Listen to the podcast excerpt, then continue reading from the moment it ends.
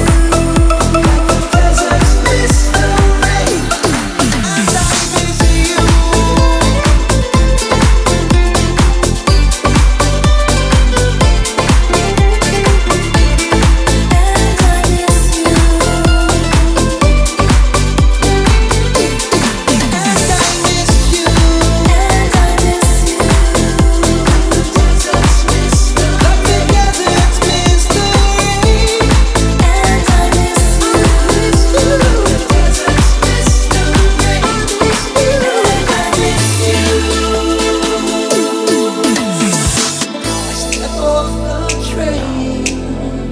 I'm walking down your street again, past your door.